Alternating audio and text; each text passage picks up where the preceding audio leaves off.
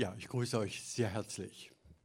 Und ich hoffe, ihr seid auf eine nicht ganz leichte Kost eingestellt. Denn wir leben ja in einer Zeit, in der, wie die Zeitungen ganz offensichtlich zugeben, und ich gelesen habe auch in dieser Woche, wo die Welt in eine Depression rutscht.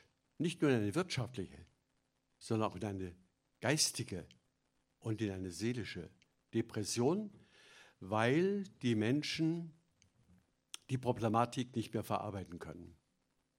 Ängste und Befürchtungen und äh, das Bewusstsein, ich habe nichts mehr im Griff, auch die Politik nicht, greift immer stärker um sich.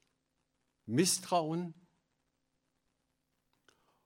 und auch äh, die Differenzierung der Beurteilung der Welt, alles in Schwarz-Weiß, alle diese Dinge schlagen heute auf das Gehirn des modernen, des postmodernen Menschen ein, auch auf manche Christen.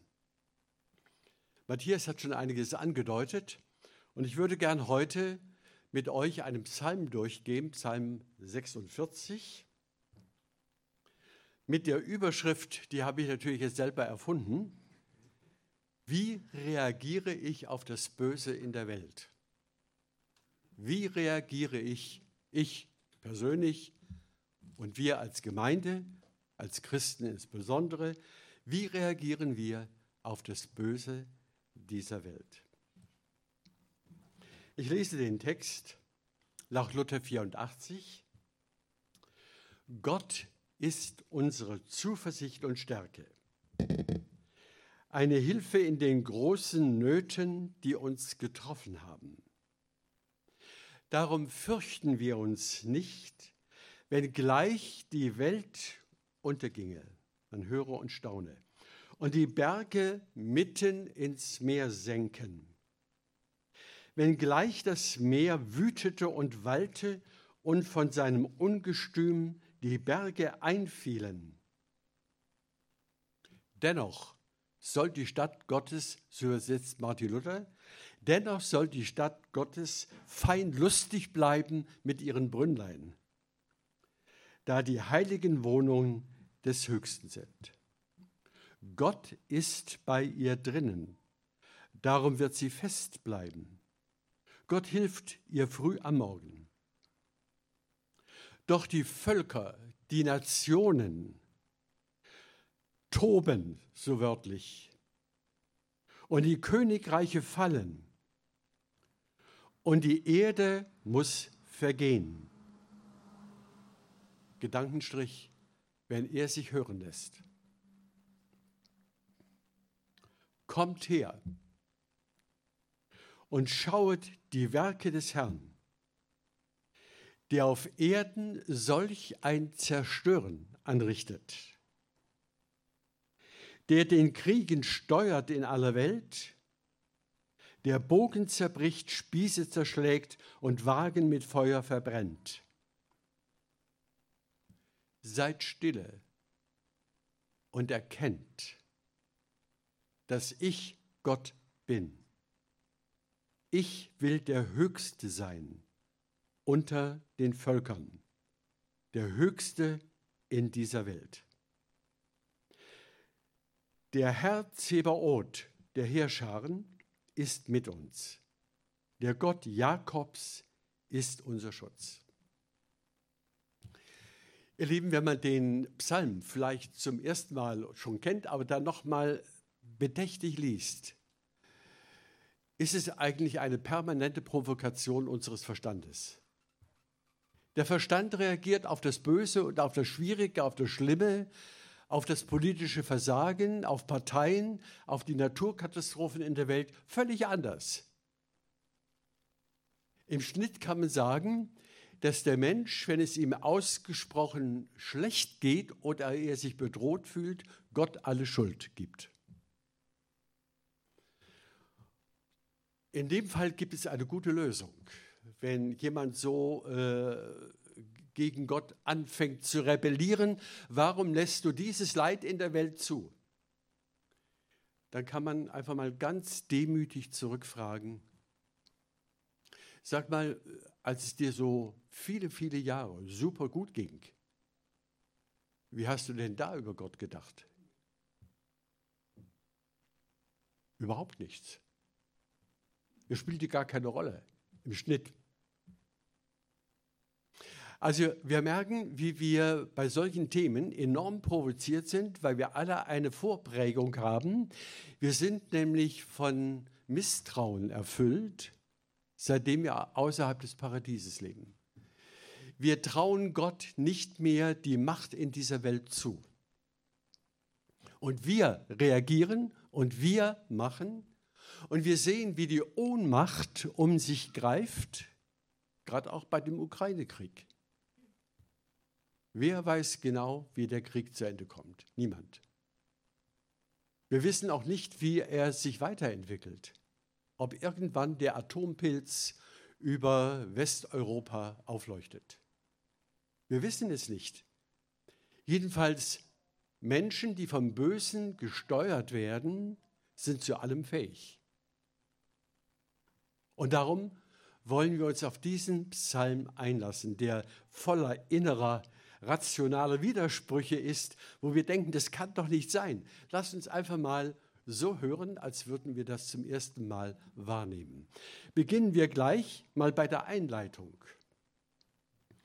Da steht nämlich ein Lied der Söhne Korachs, also ein Männerchor, äh, äußert sich hier.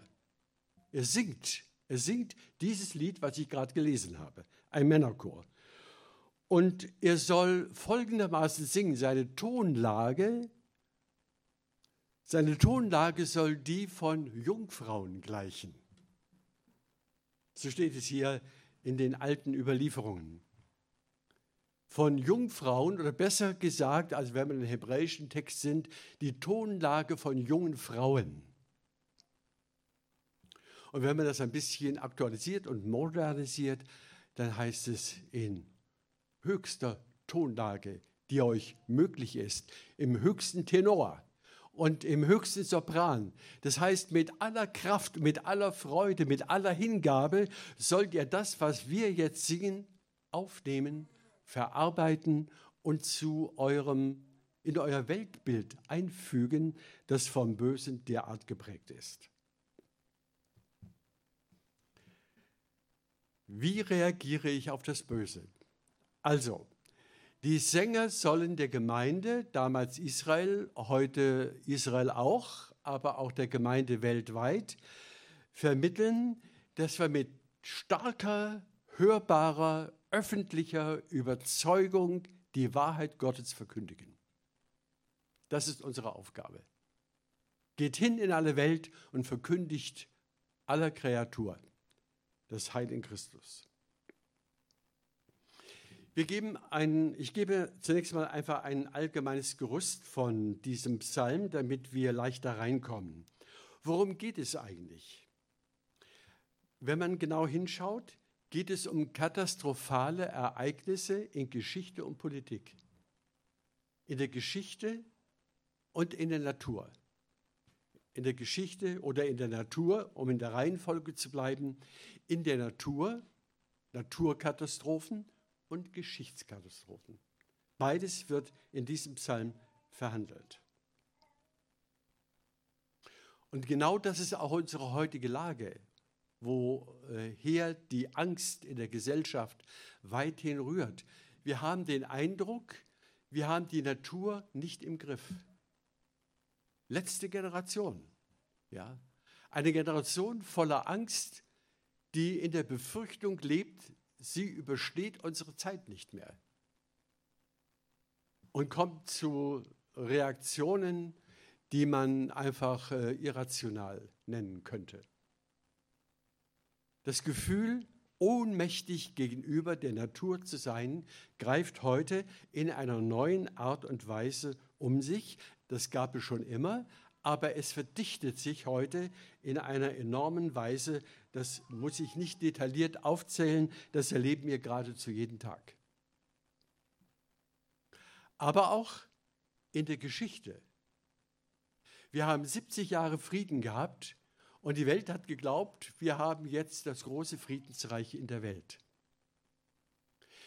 Ich kann mich noch gut erinnern, als äh, die Mauer fiel und das kommunistische Reich zusammenbrach in Russland und dann äh, der Kontakt miteinander entstand.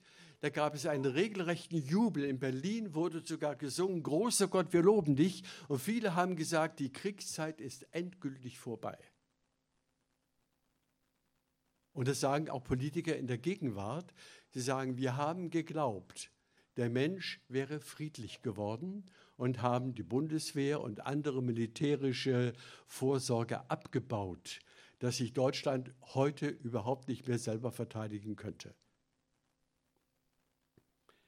Und wir sehen, wie gerade in der Geschichte allein die Ideologien, wie die um sich greifen, wie die diktatorischen Systeme immer mehr Macht übernehmen und wie man einfach andere Völker überfällt. Das ist ja fast auch jeden Monat ein anderes Volk dran, etwa in Afrika. Der Niger, Sudan und viele andere, die Ukraine, viele andere Völker. Und wenn wir an Trump denken, dann kriegt man fast einen Schock, wenn der an, an das Ruder kommen würde. All diese Dinge, die erleben wir heute zusammengeballt, natürlich auch durch die enorm vielen Nachrichten, die um die Welt gehen. Früher haben viele Menschen diese Dinge gar nicht äh, mitgekriegt, weil es entsprechende Nachrichten nicht gab. Die waren in ihrem Dorf und sind da geboren und gestorben.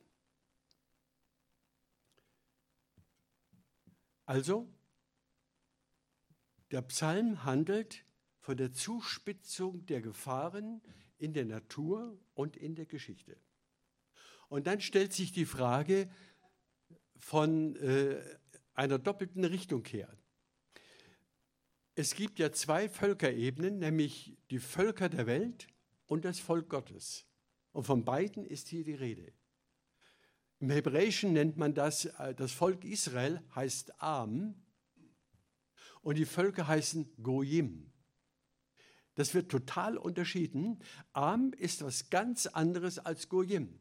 Am, das sind die, die Gott erwählt hat, und Goyim, das sind die, die gegen Gott rebellieren oder die autonom ihre eigenen Wege gehen. Und davon ist hier in diesem Psalm die Rede. Und damit die Frage, wie reagiert Am, das heißt das erwählte Volk, Israel und wir als Christen, wie reagieren wir auf die Ereignisse der Welt? Und wie läuft die Reaktion in den Völkern der Welt ab? Was geschieht heute bis in die junge Generation hinein, bis hin zu Amokläufen, bis hin zu aggressiven Handlungen, die auch nicht mehr berechenbar sind, bis in die Schulen hinein?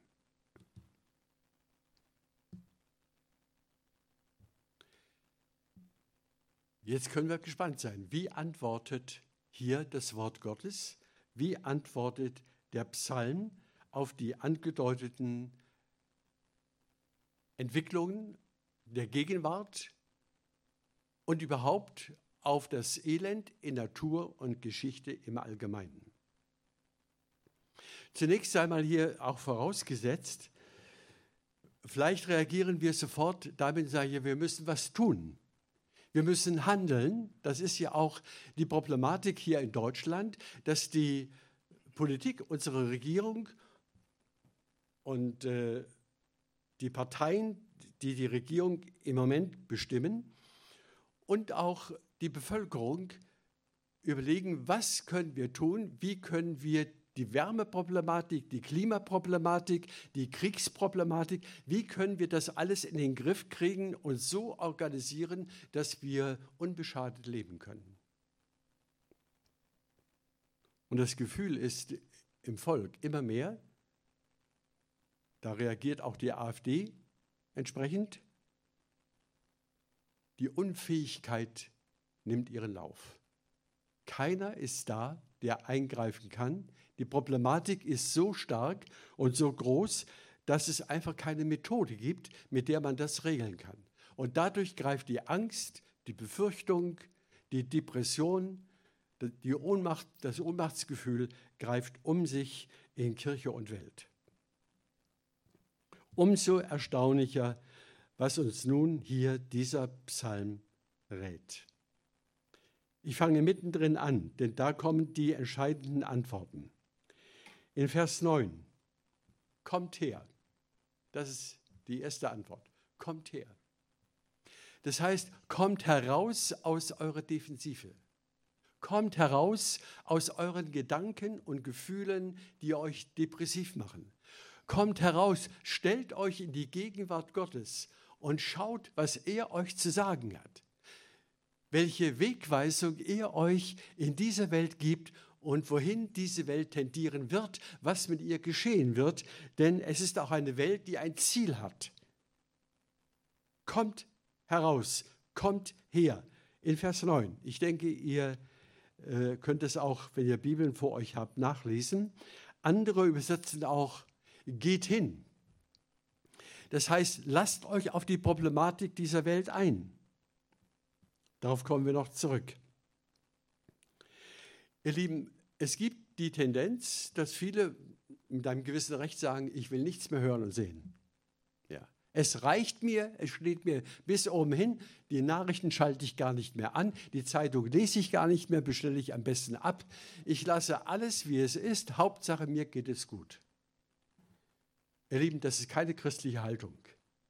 Mal ganz eindeutig gesagt. So sollten wir nicht denken. Gott fordert uns heute Morgen heraus, uns mit dieser Welt, wie sie ist, auseinanderzusetzen. Kommt, sagt Gott in seinem Wort. Kommt, schaut euch das an, ist nächste, die nächste Aussage. Schaut euch das an. Macht nicht die Augen zu vor der Realität. Flüchtet nicht vorzeitig in den Himmel. Jesus hat er selber gebetet in Johannes 17. Da hat er gesagt, Herr, meine Jünger, meine Freunde, nimm sie nicht heraus aus dieser Welt. Nimm sie nicht heraus. Ich habe sie in die Welt gestellt, ja in die Welt gesandt, aber bewahre sie vor dem Bösen. Das heißt, dass wir uns nicht mit dem Bösen identifizieren. Darauf kommt es an. Das heißt aber nicht, dass wir vor dem Bösen fliehen. Denn Gott hat uns allen als Gemeinde Jesu Christi Vollmacht gegeben, durch sein Wort und durch seinen Geist auch die Alternative in der Welt zu verkündigen. Die Alternative ist mal auf einen Punkt gebracht, Jesus Christus. Der Retter, der Helfer und der Vollender.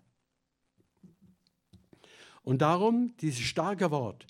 Und darum auch noch einmal der Dirigent von dem Männerchor, ja, in höchsten Tönen sollt ihr das singen. In höchsten Tönen fordert die Gemeinde, fordert Israel und die Gemeinde in der Welt fordert sie heraus, dass sie kommt, dass sie sich nicht ins Schneckenhaus der Frömmigkeit zurückzieht, sondern sich mit den Dingen in dieser Welt auseinandersetzt. Ja, ich weiß, da gibt es unterschiedliche Empfindungen. Meine Frau und ich empfinden da auch unterschiedlich. Ich sehe mir die politischen Diskussionen und äh, auch äh, bestimmte Reportagen äh, über Russland und die Ukraine und vieles andere oder über äh, die Klimawerdegänge. Das sehe ich mir gern an, setze mich damit auch innerlich auseinander. Auch oft in dem Gefühl, was soll's? Ich habe ich hab keine Möglichkeit, hier etwas zu tun. Ich habe keine Möglichkeit, hier etwas zu tun. Und ich, dann kommt auch der Zweifel auf, die Politik hat auch nicht die Möglichkeit. Wer kann denn den Ukraine-Krieg stoppen? Wer kann das? Weder die Diplomatie noch das Militär. Das ist ein Riesenproblem, das lastet auf den Seelen der Menschen. Und Gott sagt, schaut euch das an. Es ist wichtig, dass ihr nicht flieht, dass ihr nicht abschaltet, sondern dass ihr als Kinder Gottes, die ein ewiges Leben jetzt schon in sich tragen, erkennt, wohin die Sünde führt. Erkennt, was der Teufel in dieser Welt anstellt. Dass wir uns damit innerlich auseinandersetzen, und zwar nicht in Schwachheit, sondern in Stärke, weil Gott uns die Kraft dazu gegeben hat. Werdet stark in der Macht seiner Stärke, lesen wir im Epheserbrief. Kommt her, und schauet. ja, man kann es manchmal nicht mehr anschauen. Ich äh, denke, ihr spürt auch, wie hier die innere Konfrontation mit unseren Gefühlen und unserem Verstand hier ständig aufeinanderprallen. Das ist eine, eine Denkweise, die ist uns äh, weit entfernt, dass wir positiv bleiben könnten in bösen Zeiten. Das kann der Mensch normalerweise nicht. In uns allen steckt das Gen der Rache. Wir wollen, wir wollen Widerstand leisten, rebellisch sein, wir wollen die Leute aufhalten. Und so kam auch mal ein Hitlerreich zustande. Bis dann die Bösen in der Tat an die Macht kommen, weil die Frommen ganz generell schweigen und alles zulassen. Auch die Kirche damals im Großen und Ganzen. Und darum ist dieser Text so wichtig. Lasst euch, ihr lieben Geschwister, zum Guten herausfordern. Wir brauchen keine Angst zu haben, darauf kommen wir auch noch zu sprechen. Es gibt keinen Grund, dass wir uns äh, psychisch irgendwo in eine Ecke drücken lassen und dass wir uns zerquetschen lassen in dieser Welt und dass wir in Depression und Aggression äh, reagieren. Es ist einfach nicht der Weg, den wir von Gott her sehen. Die eigentliche Konfrontation kommt noch dadurch zustande, dass hier ausgesagt wird, kommt her, schaut euch das an. Die Werke des Herrn, die Werke des Herrn, ich betone das dreimal unterstrichen, die Werke des Herrn, der auf Erden solch ein Zerstören anrichtet. Wer kann das verstehen? Wer kann das zusammenbringen, Gott und das Zerstören in dieser Welt? Das ist ja die Grundproblematik, die ja durch alle Länder läuft. Und die erste Frage um Gott ist immer, ja, warum lässt Gott das Leid zu?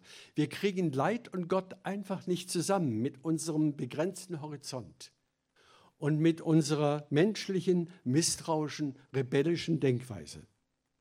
Hier sagt der Psalm, und Gott redet durch ihn. Er sagt, das sind die Werke des Herrn. Auch das, was in dieser Welt an Zerstörung läuft, das sind die Werke des Herrn. Wie soll man das verstehen? Hier würde ich gerne eine Diskussion mit euch haben, was zeitlich nicht geht. Aber das wäre wichtig, ihr Lieben, dass wir darüber denken, wie kriegen wir das Zerstörerische, das Böse und Gott nicht auf einen Nenner, sondern wie können wir das vereinbart miteinander sehen und beurteilen. Also ich sehe zunächst einfach mal darin, dass Gott der Welt einen Spielraum lässt, einen Freiraum gibt, sich wirklich so auszuleben, weil Gott die Menschen liebt, gibt er ihnen Freiheit. Wenn er ihnen keine Freiheit gäbe, würde er sie nicht lieben dann wären wir Marionetten. Dann braucht er nur auf Knöpfe drücken. Dann würden wir dies und jenes tun. Dann würde Putin schon längst sozusagen im Grab liegen. Dann würde Gott einfach nur auf den Knopf drücken und Putin fliegt um. Warum lässt Gott das zu? Warum lässt Gott das ganze Elend in dieser Welt zu? Weil er uns liebt. Und die Liebe und Spielraum und Freiheit und Verantwortung und Hingabe gibt. Das hängt mit der Liebe zusammen. Und das haben viele heute nicht mehr verstanden, auch in vielen Gemeinden nicht mehr. Gott gibt uns die Freiheit sogar zum Bösen. Er gibt der Welt, der Kirche die Freiheit zum Austritt, zum Abfall von Gott. Er gibt die Freiheit. Wir denken ja, warum lässt Gott das alles zu? Ja, natürlich, Gott lässt es zu, damit wir uns selber testen, wer wir sind, welche Motive in unserem Herzen eine Rolle spielen und wie wir in schwierigen Situationen reagieren, ob wir an Gott bleiben oder ob wir das Handtuch werfen. Darum sind auch die bösen Dinge, die schwierigen Dinge, die Katastrophen in dieser Welt ein Testfall Gottes für die Gemeinde. Ein Testfall. Kommt und schaut die Werke des Herrn der auf Erden solch ein Zerstören anrichtet. Wir denken auch die Sintflut. Die Sintflut war eine radikale Lösung über das Böse in der Welt. Das will heute auch nicht unseren Verstand. Wenn Gott doch die Liebe ist, das wird ja heute theologisch und geistlich in Lobpreisliedern und äh, im gesamten Denken dieser äh, kirchlichen Strömung heute wird ja immer wieder dreimal gesagt, Gott ist Liebe, Gott ist Liebe, Gott ist Liebe. Das stimmt auch. Aber nicht nur. Wie gute Eltern ihre Kinder nicht nur verwöhnen, sondern auch mal ein scharfes Wort den Kindern zumuten und ich sage aus unserer Generation auch mal einen kräftigen Klaps geben, wenn es nicht funktioniert. Ja. Auch das gehört zur Erziehung. Und das ist Liebe, ihr Lieben. Liebe schließt die Strafe nicht aus, sondern ganz im Gegenteil. Was würden wir denn mit einem Vater machen, der mit seinem Kind an einer Kreuzung steht und die Ampel steht auf Rot und sagt Kind, du, wenn du willst, du bist ja frei, mach, du kannst drüber laufen. Dann würden wir doch denken, bist du nicht mehr ganz bei Trost. Ja? Wie kannst du dein Kind lieben und ihm erlauben, dass es die Kreuzung überquert bei Rot? Aber so ist die Pädagogik heute. Gestern habe ich gelesen in einem ähm, Nahrungsbeitrag, da hat ein pädagogischer, äh, war ein pädagogischer Tipp drin, Eltern sollten ihre Kinder, ihre kleinen Kinder nie fragen, was willst du essen? Die würden dann immer nur ihre Lieblingsspeise nennen sondern man sollte als kluge Eltern ihnen etwas hinstellen, was sie nicht kennen. Ja. Und wenn sie Ekel davor haben, das ist heute unsere Mahlzeit. Ja, das gehört zur Neuprägung, das gehört zur Formung der Person, dass wir unseren Horizont erweitern. Und ich denke, ihr Lieben, die heutige Zeit ist eine enorme Horizonterweiterung, die Gott uns zumutet. Er ist nicht nur der liebe Gott, der uns Wohlstand schenkt. Er ist auch der Gott, der straft, der Gericht über diese Welt ergehen lässt und sagt, wenn ihr so weitermacht, so sagt auch Jesus einmal den Leuten, die gefragt haben, äh, die bei dem Umsturz äh, des Soloatoms ums Leben kamen, äh, Herr, wie ist das möglich? Gott ist doch die Liebe. Und, und, Jesus sagt einfach, nicht einfach bestätigt das, sondern sagt, wenn ihr euch nicht ändert, werdet ihr genauso umkommen. Das heißt, Gott ist auch der strafende Gott. Es ist ein Werk Gottes, dass Griechenland brennt, dass die Ukraine derart in Bedrängnis ist, dass Russland äh, sozusagen ein, ein Millionengefängnis ist für die Leute, die nicht mehr klar denken und reden dürfen. Das sind Denkprozesse für die Welt und für die Kirche, dass wir uns einfach nicht damit zufrieden geben, sondern uns klar wird, das ist ein Werk, das Gott zulässt, das Gott entwickelt, damit wir erkennen, wie wir diese Welt in einer furchtbaren Weise zugrunde richten. Wir selbst sind es, nicht Gott ist schuld am Leid. Wir sind es, die Menschen. Ich erinnere daran, die Eva, der Adam hat einfach mitgemacht, wie das auch heute oft ist. Ähm, wollte sein wie Gott. Die Eva wollte sein wie, wir, ihr werdet sein wie Gott. Das ist doch toll. Und dann sah sie die Frucht und das Wasser lief ihr Mund zusammen und sie nahm die Frucht und aß und gab dem Adam das der erste Schritt in den Ungehorsam gegenüber Gott. Ein Misstrauensakt. Ein Misstrauensakt. Und es war Schluss. Die Beziehung zu Gott war gebrochen. Und was war die erste Folge außerhalb des Paradieses? Ein Familienmord. Der älteste Sohn bringt den jüngeren Sohn um auf dem Feld. Das ist eine Lektion. Man hätte sagen können, Herr, warum greifst du nicht ein? Warum nimmst du den Kain nicht am Schlips und reißt ihn zurück von dem? Nein, weil er uns liebt. Gott will, dass wir uns selber darüber klar sind, was liebe ich eigentlich? Wen liebe ich eigentlich? Wem gehört mein Herz? Wovon werde ich bestimmt? Von Rache oder von Versöhnung? Von Liebe oder von Rebellion? Und das alles, ihr Lieben, das packt sich hier in diesem Einsatz zusammen. Kommt her, schaut die Werke des Herrn, der auf Erden solch ein Zerstören anrichtet. Ja, hier wird Gott aktiv genannt. Er lässt aktiv die Zerstörung zu. Hawaii. Vor wenigen Wochen. Eine ganze Stadt brennt nieder. Ich muss oft denken, was machen die Leute jetzt? Die haben die gesamte Existenz verloren. 20.000 Leute. In einer Nacht. Wie würden wir reagieren? In Pakistan ist Folgendes passiert, äh, auch vor drei, vier Wochen. In Pakistan gibt es 98 Prozent Muslime, 2 Prozent Christen. Und dort haben sich einige Muslime, extreme Muslime, zusammengerottet und sich äh, auf die Fahne geschrieben, wir attackieren die Christen. Dann haben sie eine christliche Siedlung. Es gibt immer kleine christliche Siedlungen, also wo sie zusammen wohnen haben sie eine Siedlung bestürmt. An einem Sonntagmorgen haben die Leute mit äh, Äxten und Messern attackiert und haben die Kirche zerstört, haben Häuser in Brand gesteckt, den ganzen Ort verwüstet und die Leute verjagt.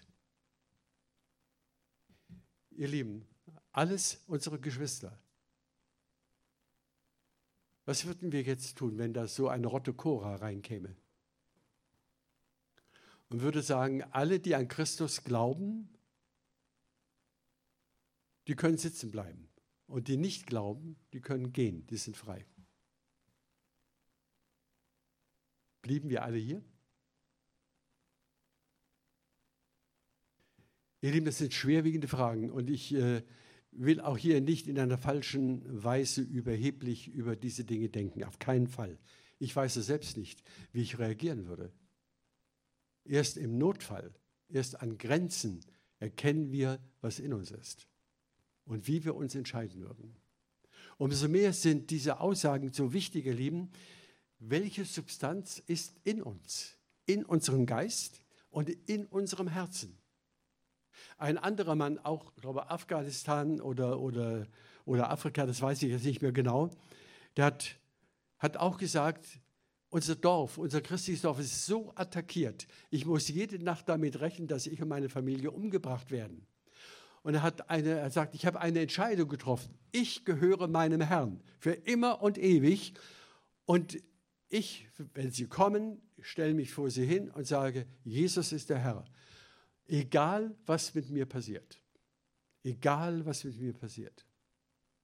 Er wollte damit sagen, wir brauchen eine innere Vorbereitung für den Fall X, wenn er eintritt.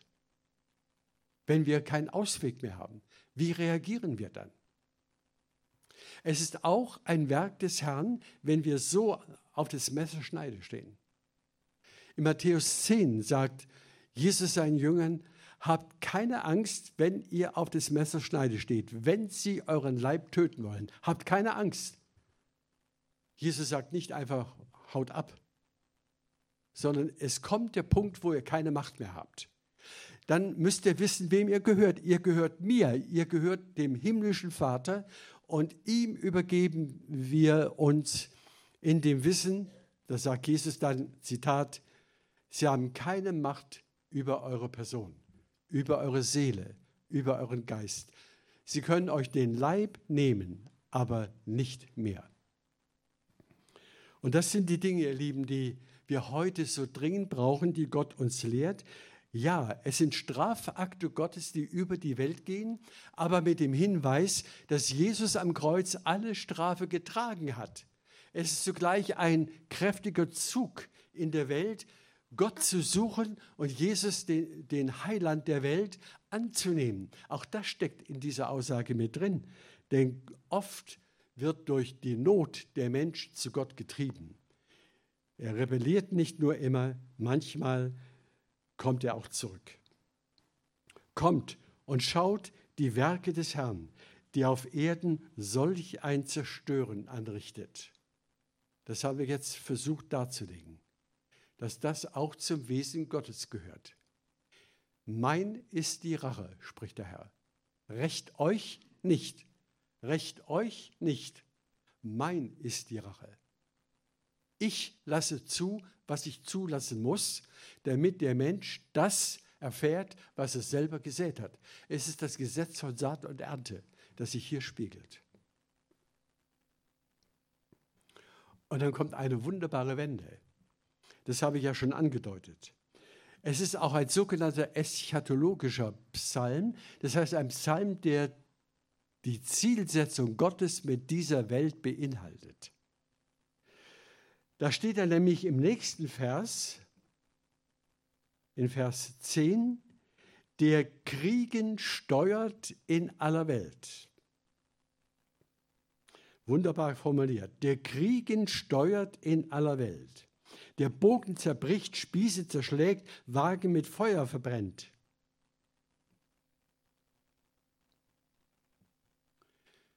Das heißt, wir Christen, ihr Lieben, wir sind gar nicht ohnmächtig. Wir sind nicht ohnmächtig.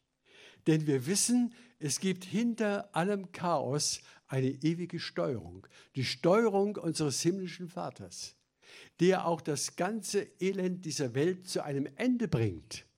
Ja, das ist ja auch hier die Formulierung mit krassen Worten, äh, der Bogen zerbricht und Spieße zerschlägt und Wagen mit Feuer verbrennt. Das erwarten wir dauernd auch, dass irgendwie Gott mit dem Putin so umgeht, ne, dass er einen Hirnschlag oder sonst was kriegt.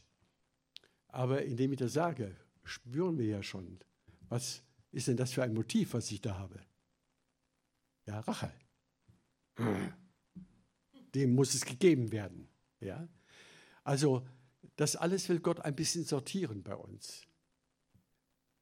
Ich merke auf Facebook zum Beispiel, wenn ich ein politisches Thema anspreche, gibt es gleich 100 Kommentare. Wenn ich ein geistliches Thema anspreche, drei. Also in der Politik sind wir alle gleich hellwach, da wollen wir alle gleich mitwirken und unsere Meinung sagen. Und was man dann feststellt, böse, böse, böse, Rache, Rache, Rache. Äh, da kommt äh, auch dann der Zwiespalt unter den Kommentatoren. Und das erleben wir ja auch äh, seit der Pandemie vor einem oder zwei Jahren wie die Spaltung bis in die Gemeinden hineingegangen ist. Der hat die Meinung, man sollte keinen Schutz tragen und der hat jene Meinung, die anderen sagen, das ist alles äh, irgendwie äh, produziert und die anderen sagen, dass, äh, äh das ist eine echte Krankheit, die um die Welt geht. Also äh, da gibt es den Streit der Meinung, der ist bis in die Gemeinden gegangen. Viele Gemeindeglieder sind seit der Pandemie nicht mehr zurückgekommen. Ja, das muss ich vorstellen. So reagieren auch Christen. Warum, warum gehen wir dann gegeneinander? Warum müssen unsere Meinungen dann aufeinanderprallen, statt dass wir uns im Wort Gottes die Einheit suchen? Die Einheit des Herzens, die Einheit des Denkens. Das Wort Gottes gibt uns die Einheit. Es, natürlich können wir alle verschiedener Meinungen in politischer oder gesellschaftlicher Weise sein. Es gibt völlig unterschiedliche Denkarten und Ideologien, das ist ganz klar. Und wir sind dann nicht immer einer Meinung, muss es auch nicht. Aber im Herrn werden wir eins. Er ist die Mitte seines Volkes. Wir sind arm und nicht, wie heißt es, Goyim. Wir sind arm, wir sind das erwählte Volk Gottes. Wir denken anders, fühlen anders, wollen anders. Und das muss zum Ausdruck kommen dürfen, was der Chor uns ja auch hier vor Augen führt. Der den Kriegen steuert in aller Welt, der Bogen zerbricht, Spieße zerschlägt und Wagen mit Feuer verbrennt. Das heißt, auch das Böse ist in Gottes Hand, mit einem Wort gesagt. Das Böse ist in Gottes Hand. Und er macht zu seiner Zeit allem ein Ende. Es wird kein Geschrei, kein Leid, keine Angst, keinen Tod mehr geben. Denn Gott ist mitten unter ihnen. Der Tag kommt, der kommt ganz gewiss. Und er soll uns jetzt schon bestimmen in unseren Haltungen. Darum, und ich komme zum Schlussteil, die Aufforderung in Vers 11. Seid stille. Seid stille. Wörtlich legt alles ab, was in euch ein Kampfgeist in die falsche Richtung treibt. Legt alles ab, wo ihr politisiert oder wo ihr Politiker oder Parteien verunglimpft. Legt alles ab. Denkt daran, alles ruht in Gottes Hand. Und bei ihm sind die Weichenstellungen dieser Welt.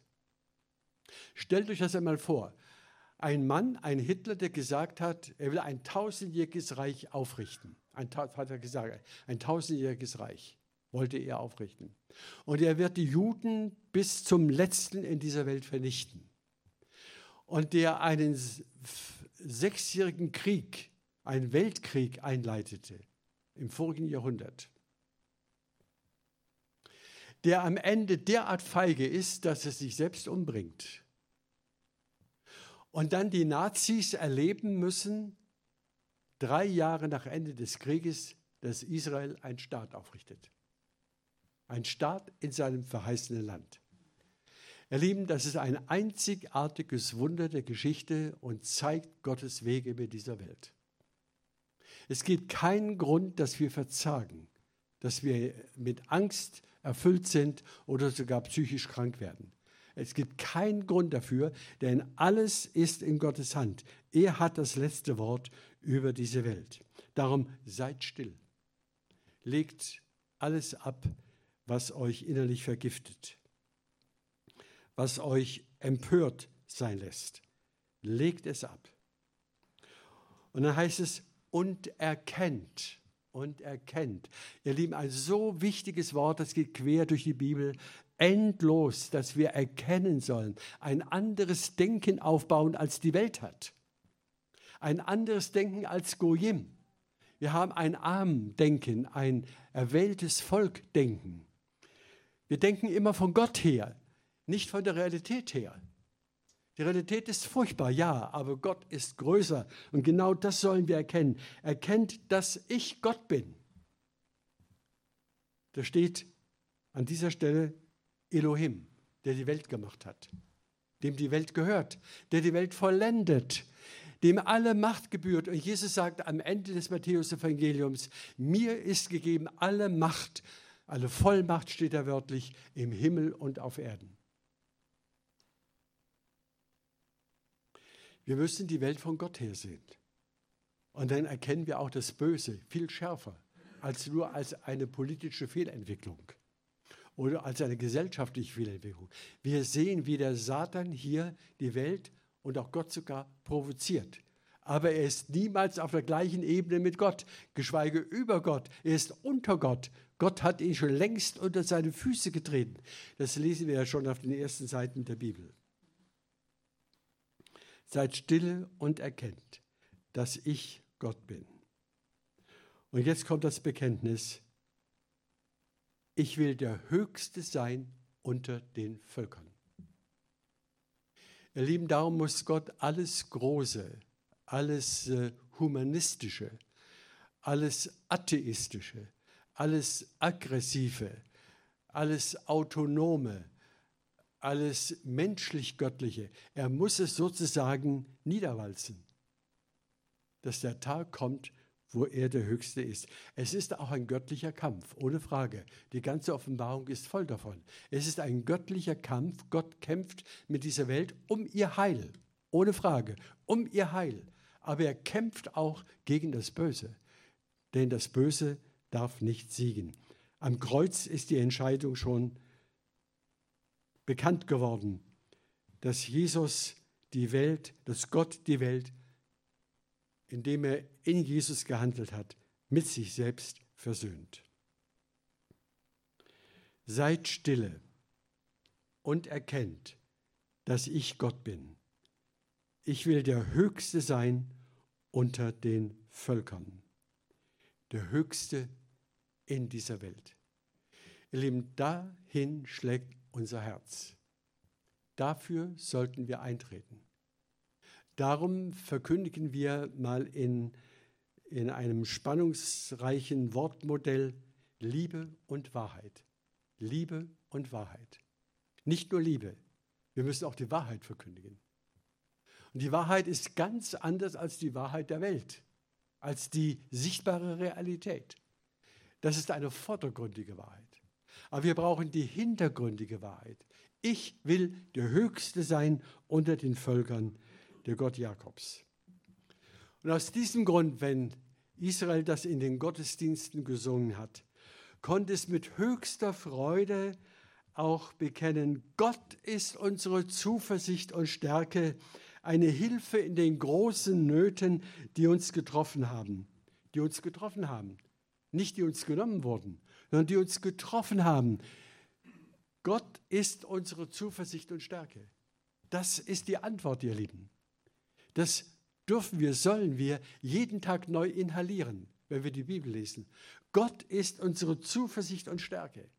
Und er geht sogar noch weiter hier. Er sagt, darum fürchten wir uns nicht, wenn gleich die ganze Welt unterginge.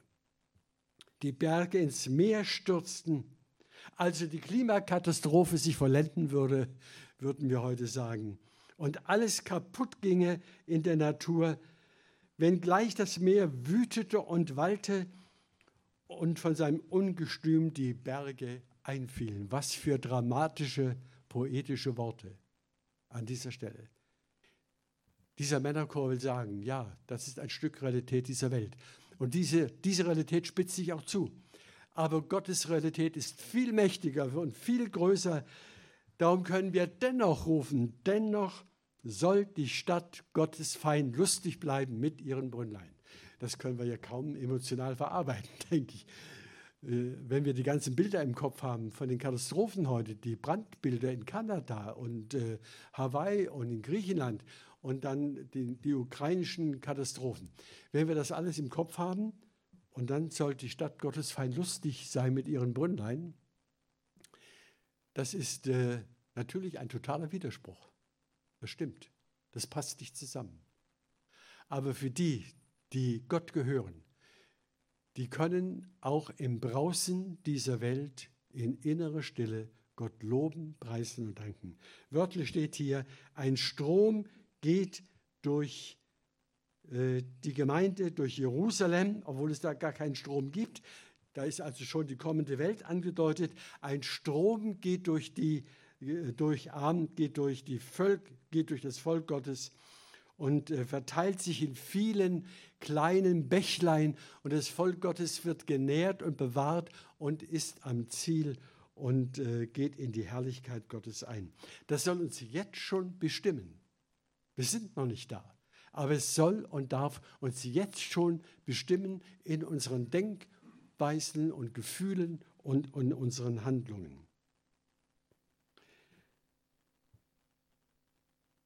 Der Schlusssatz lautet im Vers 12, der Herr Zebaoth ist mit uns. Der Gott Jakobs ist unser Schutz. Das ist unser Bekenntnis. Vielleicht können wir das gemeinsam sprechen. Der Herr Zebaoth, ich sage es noch einmal vor, der Herr Zebaoth ist mit uns. Der Herr Zebaoth ist mit uns. Der Gott Jakobs ist unser Schutz. Der Gott Jakobs ist unser Schutz. Amen.